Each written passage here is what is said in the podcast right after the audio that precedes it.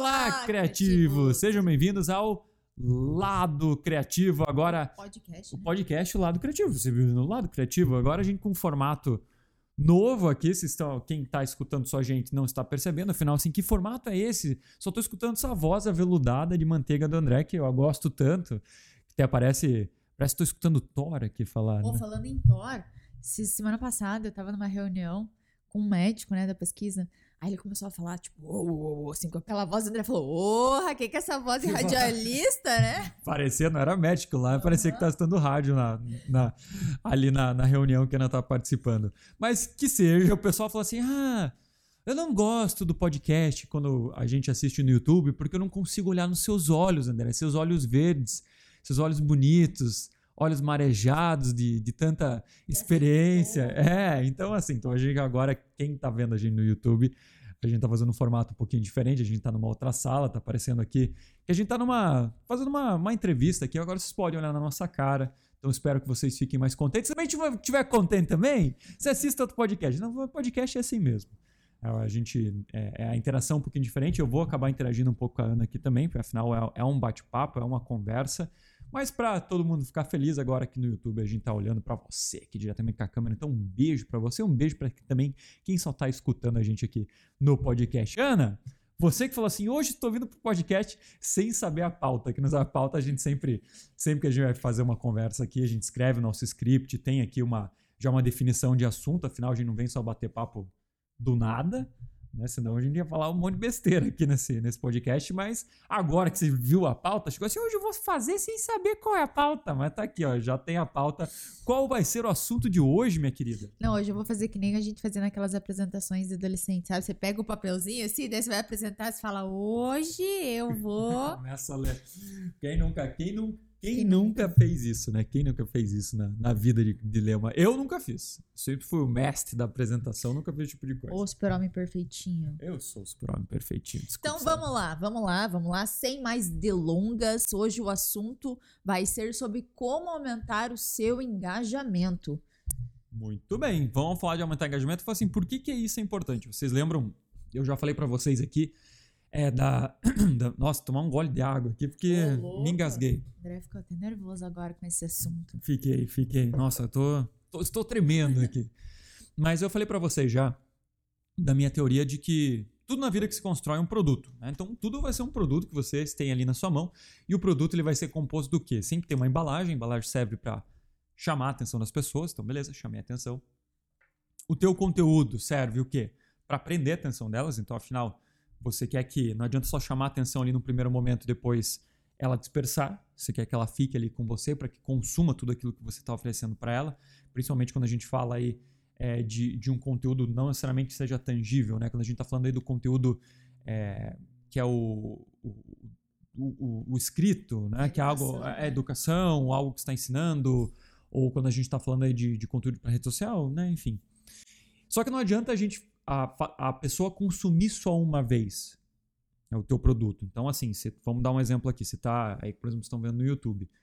Então, você tem uma thumbnail ali que, quando a pessoa procura pelo teu vídeo, ela chama a tua atenção. Então, vai fazer você ter vontade de clicar para assistir o vídeo. Não adianta a pessoa ver 10 segundos do vídeo e sair, né, porque você não conseguiu reter ela. Então, o teu conteúdo ele serve para conseguir reter a atenção dela.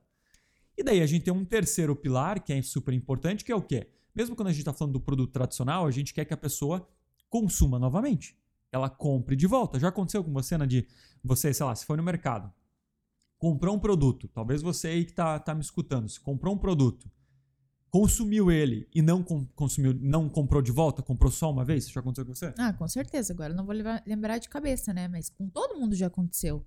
Eu acho que é até mais difícil ter algum produto que você consuma várias vezes e que você sempre fique comprando. né? É mais difícil você conseguir reter a pessoa. Sim, porque da mesma maneira que como no mercado você tem só de uma categoria ali, falar, sabe, comprar maionese, você tem, sei lá, umas 5, 6, 7 opções diferentes. Se você fala de qualquer outro lugar, ah, vou procurar por um treinamento, vou procurar por um conteúdo online, vou procurar por, sei lá, eu quero saber um pouco mais sobre ah, odonto, não sei, se tem tipo mais opções ainda de onde você pode consumir conteúdo ali dentro.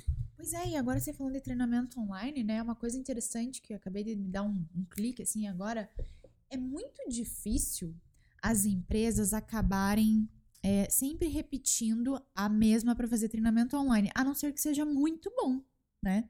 Com a gente aqui, claro, essas empresas sempre, quando elas fazem treinamento de apresentação, retornam até nós, compram para os colaboradores. É só, só a Volvo né? foram, a Volvo foram nove vezes que eles uhum. voltaram com a gente, né? Até do, dos online, as pessoas elas é, procuram a nossa empresa de volta. E isso é muito interessante, porque geralmente o treinamento deixa a desejar. E aí eles pensam, ah, vamos, vamos experimentar outro, né? Uhum ah, foi, foi legal, mas assim, não foi aquela experiência magnífica.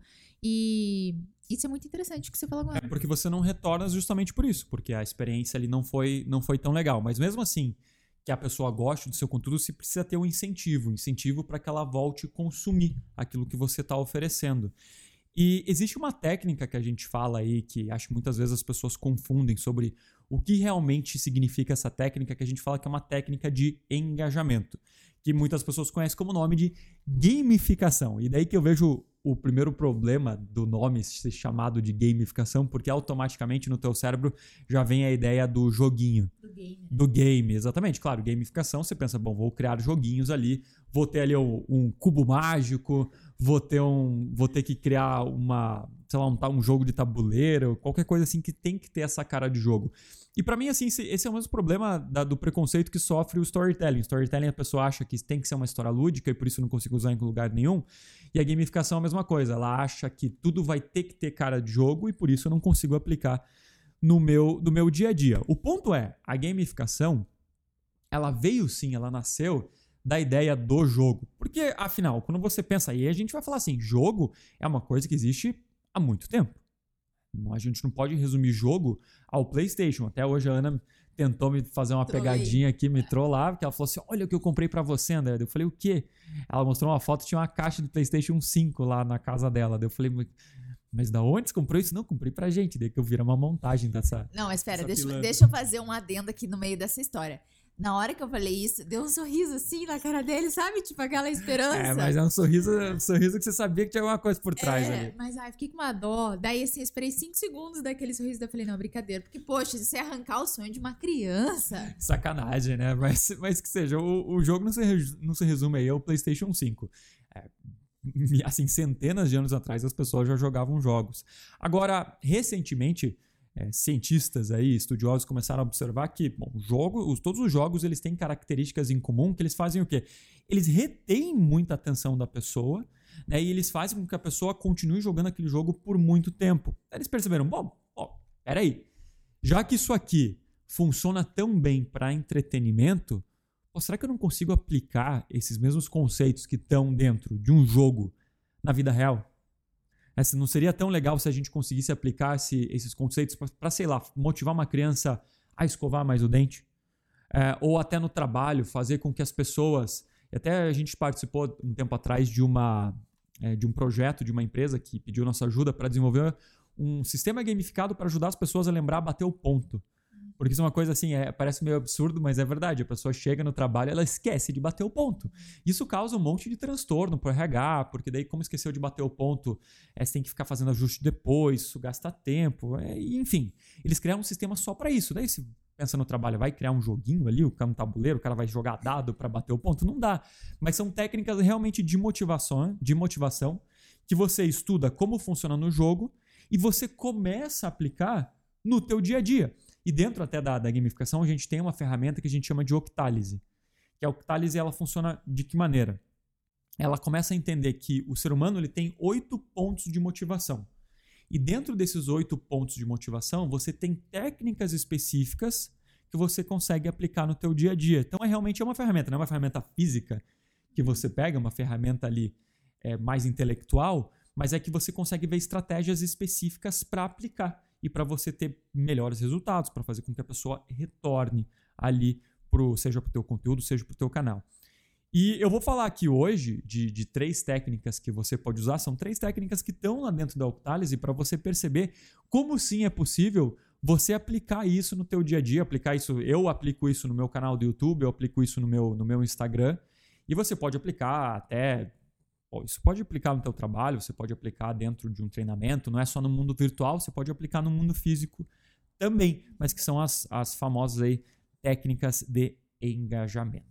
Então vamos falar aí dessas três dicas e você já pode começar a aplicar, acho que a partir de amanhã. Eu até recomendo que você tente ver maneiras de aplicar isso no teu dia a dia. Se você falar assim, André, quantas técnicas tem? São aí dezenas de técnicas diferentes e você vai aí formatar elas ou vai ver quais funcionam melhor para o teu dia a dia ou para aquela situação específica. Mas hoje eu vou falar especificamente de três aqui. Então, deixa eu te fazer uma pergunta antes de você entrar em cada uma dessas técnicas. É, na gamificação, você tem aqueles oito pontos de motivação, né? Então, eu preciso ter os oito pontos no meu projeto ou não? Um projeto, vamos falar, ideal, seria legal você trabalhar esses oito pontos de motivação. Porque dentro desses oito pontos, a gente chama lá que tem técnicas que a gente chama do. Eu, eu falo do lado da luz, que são técnicas que, que trazem ah, o engajamento pela, Pelo bem, né? pelo, pelo bem, né? Pelo lado positivo, que é falar assim de criatividade, falar da ideia de propósito, né? Então isso é, é o lado, vamos falar, benigno da, Uhum. da, da gamificação. Você tem algumas que são neutras, que podem ser tão boas quanto ir pelo lado que eu falo do lado negro, que é falar, por exemplo, de, de influência social. Uma influência social, você se motivar a fazer algo porque é, outra pessoa está fazendo também, isso pode ser tanto, você pode ir pelo lado bom como pelo lado, pelo lado ruim. Pode trazer um sentimento, por exemplo, de inveja, né? Eu quero fazer isso porque tem outro que está fazendo, Uhum. também quero. Mas eles são neutros. E daí você tem o lado negro da força, o lado negro da força que você cutuca a pessoa para se movimentar, você traz engajamento pela é, mais pela é, a gente fala muito mais pro lado behaviorista ali do condicionamento. Então fala assim, trazer é, muito de curiosidade, que é aquelas caixas surpresas que existem hoje que você compra, você não sabe o que tem na caixa. Tem essas caixas de que vem todo mês na tua casa, sabe? Que é caixa com coisa né? coisa geek, que tem coisa até de cachorro hoje. E você compra sem saber o que tem ali dentro, mas ah, eu preciso saber o que tem ali. Então, curiosidade, a ideia de, de chance, né, de sorteio, tudo isso são coisas que te condicionam mais pela. Não, não é um lado tão, tão vamos falar, Negro. sustentável a, a longo prazo, como criatividade, como a ideia de propósito, mas elas funcionam muito bem pontualmente. Mas se você abusa muito desse tipo de técnica que a gente chama do lado negro aí, é, a- no longo prazo, isso pode acabar até desmotivando a pessoa porque ela se sente manipulada. Né, Você pode ver isso, isso é muito usado, essa técnica, em cassino. Uhum. Né? Cassino, ali no longo prazo, funciona, mas você sabe que aquilo não é sustentável nem é legal de você utilizar muito. Então, essas, essas três técnicas aqui que a gente vai utilizar hoje, que eu vou falar para vocês, vai ser do, do lado do, do lado da luz aí da, da gamificação. Mas, de novo, o legal é você conseguir misturar tudo. Um bom projeto você consegue utilizar várias técnicas ao mesmo tempo, mas não quer dizer que é, às vezes a pessoa trava na hora de criar um projeto que ela acha que tem que usar tudo. Não, você pode às vezes pegar uma técnica só específica e jogar ali num, num momento e vai funcionar também.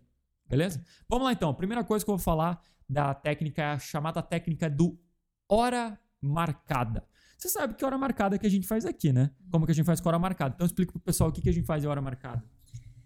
Toda terça-feira, uma hora da tarde, toda quarta-feira, sete e meia da noite. Além de segunda e quinta, nós temos os nossos horários específicos que saem os nossos vídeos, que a gente tem a nossa, aula- é, nossa aula ao vivo. Isso já vem uma técnica lá de trás, né?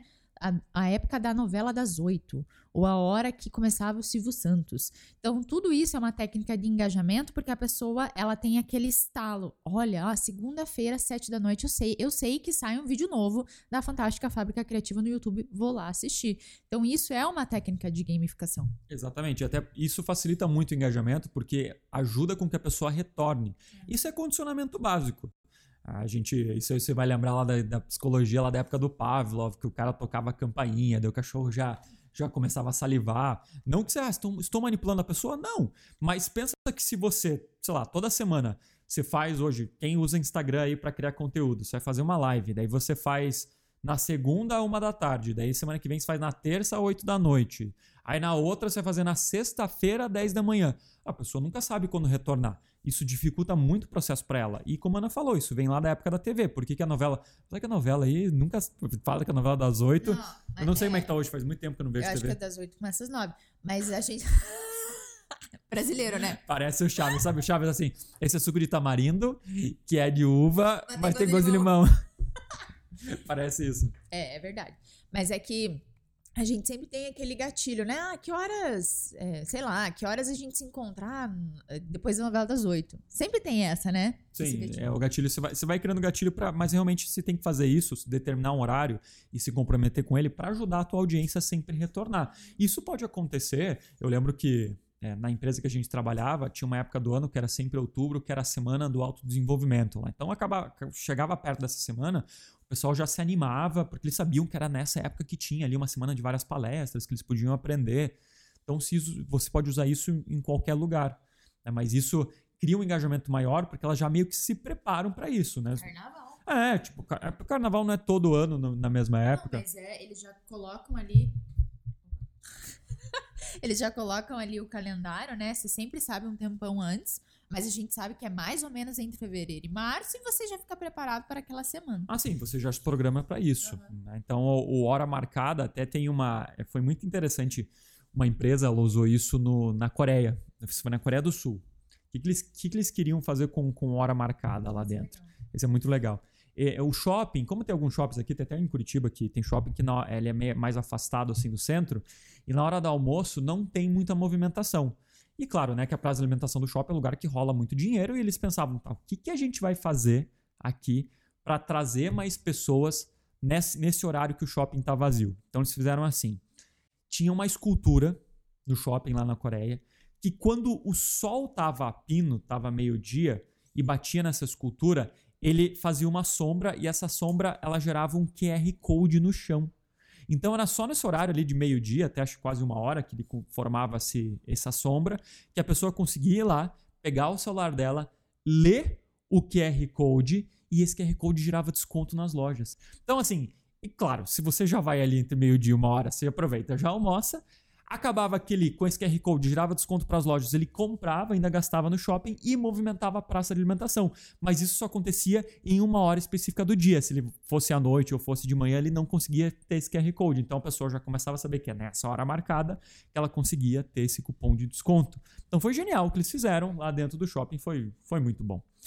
Uma segunda técnica que eu quero falar para vocês aqui é a, é a ideia de elitismo. Então, o que é elitismo? Você precisa ser rico, ter dinheiro? O que é a ideia de elitismo aí? Acho que um exemplo muito bom que eu consigo falar de elitismo são aqueles famosos cartões de crédito Black Ultra Mega Power Blaster de rico, sabe? Então, ah, só quem, por exemplo, ganha 10 mil por mês tem uma conta no Personalité. Então, eles criam muito essa ideia de que você pertence a um grupo é, específico. Outro que eu posso dar uma ideia. O nosso grupo no Telegram dos nossos alunos de apresentações fantásticas, que é o melhor e maior grupo do Brasil de apresentação, é uma ideia de elitismo também, que algumas pessoas só fazem parte daquele grupo mega importante lá dentro, não é para todo mundo. É, e elitismo sempre faz com que a, as pessoas defendam muito o grupo de, da, da, de qual elas fazem parte.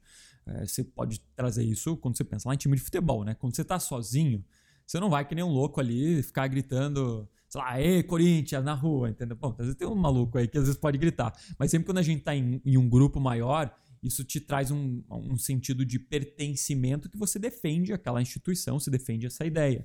E não é à toa aqui, por exemplo, no YouTube, eu sempre chamo vocês aqui, ah, os criativos. A gente faz parte desse grupo de criativos. Tanto que nossos alunos, as pessoas entram ali ao vivo, o pessoal defende a gente, defende nossa ideia, eles se sentem parte disso. Então, fazer com que é, as pessoas, acho que isso vem um pouco dentro da empresa, falar de cultura da ideia, ou vestir a camisa, que é um conceito um pouco mais antigo, mas não é só chegar assim, você tem que vestir a camisa da empresa, você tem que dar motivo para a pessoa fazer isso. Né? Então, eu, eu, você pode, por exemplo, aí, essa é uma ideia que o pessoal trazia para a ideia de escola. Né? Então, assim, ah, você, quando tinha a Olimpíada da escola, criava uma camiseta igual para todo mundo, porque agora, pô, a gente faz parte desse, desse grupo aí, a quarta A, né? Que era a quarta A. Então, a, a camiseta era uma tangibilização do elitismo, que ela faz parte disso. Como é o cartão de crédito, um seleto grupo de pessoas tem essa ideia. E, e, você motiva a pessoa a querer fazer parte desse grupo, às vezes por vantagens, pode ser, mas às vezes o simples fato de você ter um nome associado a isso, de você fazer. É como tem um cara aqui na, na internet bem grande que ele vende curso online, ele vende curso de tráfego, que é o Pedro Sobral, e ele tem lá o grupo do Subido. Tanto que ele mandou fazer uma camiseta da, da marca da Reserva, que é uma marca grande aí no Brasil, que ele mandou fazer pela reserva com só ali o nome do grupo subido, que ele tem lá uma piada interna, e as pessoas compram a camiseta para usar e elas compram o curso. A Ana tem a camiseta dele. E, e eles fazem parte do grupo do Pedro Sobral. Né? Então isso, isso tem um poder muito forte. A grande ideia aqui é você tentar achar uma maneira de às vezes ter um nome específico para o teu grupo, um grupo fechado, algo que não é aberto para todo mundo, para realmente fazer com que as pessoas tenham desejo de fazer parte disso, né? De, de, de acho que faz, não só entrar no grupo, né? Mas de bater no peito, né? Sentido de pertencimento, mas de bater no peito e até falar para os outros, né? Espalhar essa ideia. O elitismo é, é algo muito forte para você trazer. E uma terceira técnica que a gente utiliza aqui de gamificação é a ideia de percepção de escolha. Eu acho, Ana, você, você gosta de estar no controle da tua vida? Acho que todo mundo gosta de estar no controle da, da tua vida, né? E é por isso que esse de percepção de escolha ele é muito forte. Foi até a Netflix tentou fazer é um, acho que foi um filme ou um seriado, né? O, o filme o, foi o Black Mirror Bandersnatch. É, e aí, é, nesse filme, você poderia escolher qual caminho o ator principal tomava. Eu acho que foi o único só que eles tentaram, mas enfim, eu lembro que na época deu um alvoroço lá, todo mundo estava tentando assistir. E eu acho muito legal isso. É, até inclusive algumas pessoas fazem para escolha de lives. Ah, qual tema vocês querem na próxima semana? É uma percepção de escolha. O Pedro Sobral também faz muito isso. Ah, você quer que eu fale sobre LinkedIn ou vocês querem que eu fale sobre o Facebook? E aí o pessoal vota, participa e aí o, o, próximo tema da live ele faz isso. Então esse percepção de escolha também é muito poderoso. É, ele, ele, ele sente que faz. Ele tá ajudando a construir o conteúdo ali das pessoas. É como você falou, ah, a gente tem o poder de escolher uma live. Até falei assim, é, tem, tem gente que faz isso no Instagram, já vi, que às vezes eles contam uma história, até no, no próprio IGTV, eles vão colocando. No YouTube o pessoal faz isso um tempo. Né? Você escolher que caminho que você queria tomar dentro da história. Mas essa percepção de escolha, a gente, por exemplo, faz até dentro. Você pode fazer isso até dentro de um curso, né? De um, de um curso online em que você é, dá para a pessoa a possibilidade de ela escolher o caminho que ela quer traçar é, antes, né? Então, por exemplo, você tem lá uma árvore decisória. Como é um filme lá do, do Netflix, do Bandersnatch, né? O Bandersnatch você podia escolher qual o final que você queria ter e dependendo das suas decisões você ia para para finais diferentes. Eu vejo isso muito no sistema educacional lá dos Estados Unidos, em que você entra na universidade e você pode escolher as matérias que você quer estudar, e a partir dessas matérias que você quer estudar, você se forma numa área específica. Né? Então a gente, pode, a gente faz isso até dentro do, de um curso online, que você pode travar uma, uma, uma base inicial. Ó, você tem que assistir essas aulas aqui. Depois dessas aulas, você pode tomar uma decisão. Para que lado que você quer ir? Qual o assunto que você quer se especializar nesse momento? Né? Então isso é uma percepção de escolha porque vem do jogo essa ideia de que antigamente o jogo era linear, então você podia ir só para frente. Então você não tomava uma decisão, seu caminho que você seguia era sempre o mesmo. E hoje a gente vem muito com a ideia do jogo aberto. O jogo aberto, assim, você vai ter várias missões, o cara vai andando ali pelo mapa e ele toma a decisão do que, que ele quer fazer nesse momento. Você tem ali uma história principal, beleza, mas dessa história principal você tem pequenas missões ali que você pode, que você pode tomar. Então, mesmo assim, quando a gente tem dentro uma coisa bem pequenininha, mas dentro do nosso curso, a gente às vezes dá uma sugestão de projeto, né? ah, eu dou uma sugestão de projeto para você fazer o exercício, mas ao mesmo tempo você pode também escolher um projeto próprio seu. Se eu só travasse para a pessoa, você tem que fazer esse projeto específico que eu estou te dando como ideia, ela vai estar tá se sentindo dentro desse jogo assim que é o linear. Poxa, mas eu queria talvez falar de um assunto diferente. Isso não é legal. Muitos lugares fizeram isso também. Restaurantes usaram essa ideia de gamificação de percepção de escolha, que foi bem interessante. Você pensa na pizzaria. Pizzaria, por muito tempo, você chegava e tinha lá os sabores pré-definidos. Daí tinha algumas que falavam assim: ah, você pode montar sua própria pizza e escolher quatro sabores. E daí veio aí até a pizza, tem aquela pizzaria Oven, que você faz a pizza na hora, o cara abre a massa e ele fala assim: que recheio que você quer fazer? O Subway é assim. Espoleto, Subway. Muitos restaurantes usavam, usaram essa ideia de percepção de escolha para fazer com que a pessoa ali é, sinta-se um chefe na hora que ela está fazendo. Claro que é muito importante quando se dá percepção de escolha, principalmente a gente falando dessa ideia de restaurante, mas a ideia do restaurante que é o quê? Que você tem muitas opções, que você dê algo já meio que pré-pronto, às vezes um norte para a pessoa, porque às vezes vai acontecer o quê? Se você não dá sugestão, ela se sente perdida, e se ela se sentir perdida, a chance dela não se é, dela desengajar, dela desistir da, da ideia, ela desistir da, da atividade, é muito grande. Então, isso aconteceu com um restaurante que era churrasco, putz, mongol, eu acho que tinha em São Paulo, em que a pessoa tinha milhares de opções num buffet, ela escolhia e levava para o cara da chapa para preparar. Mas ela não sabia o que escolher. Ela não sabia o que combinava ali dentro. E o restaurante começou a perder cada vez mais cliente. Daí, como que eles conseguiram reverter isso? Eles colocaram algumas sugestõezinhas. Olha, o que combina com o quê? Você ainda deixava meio que na mão da, da pessoa escolher a combinação, mas eles davam uma, pequenas sugestões. E isso aumentou a motivação. Então não pode assim também nem dar muita liberdade quando você tem várias opções, porque ela, a pessoa se perde, mas também nem travar muito ela. As pessoas gostam de ter ali as rédeas da vida, da, da vida, mas elas também gostam um pouquinho de direcionamento. Eu só queria fazer um, um pontinho aqui. Eu achei sensacional a ideia que você falou sobre o curso online, porque quando a gente fala sobre gamificação e as pessoas querem gamificar algum sistema educacional, qual que é a primeira ideia? Ah, vou colocar ponto, ranking, troféu. Porque aí vai dar certo e vai motivar.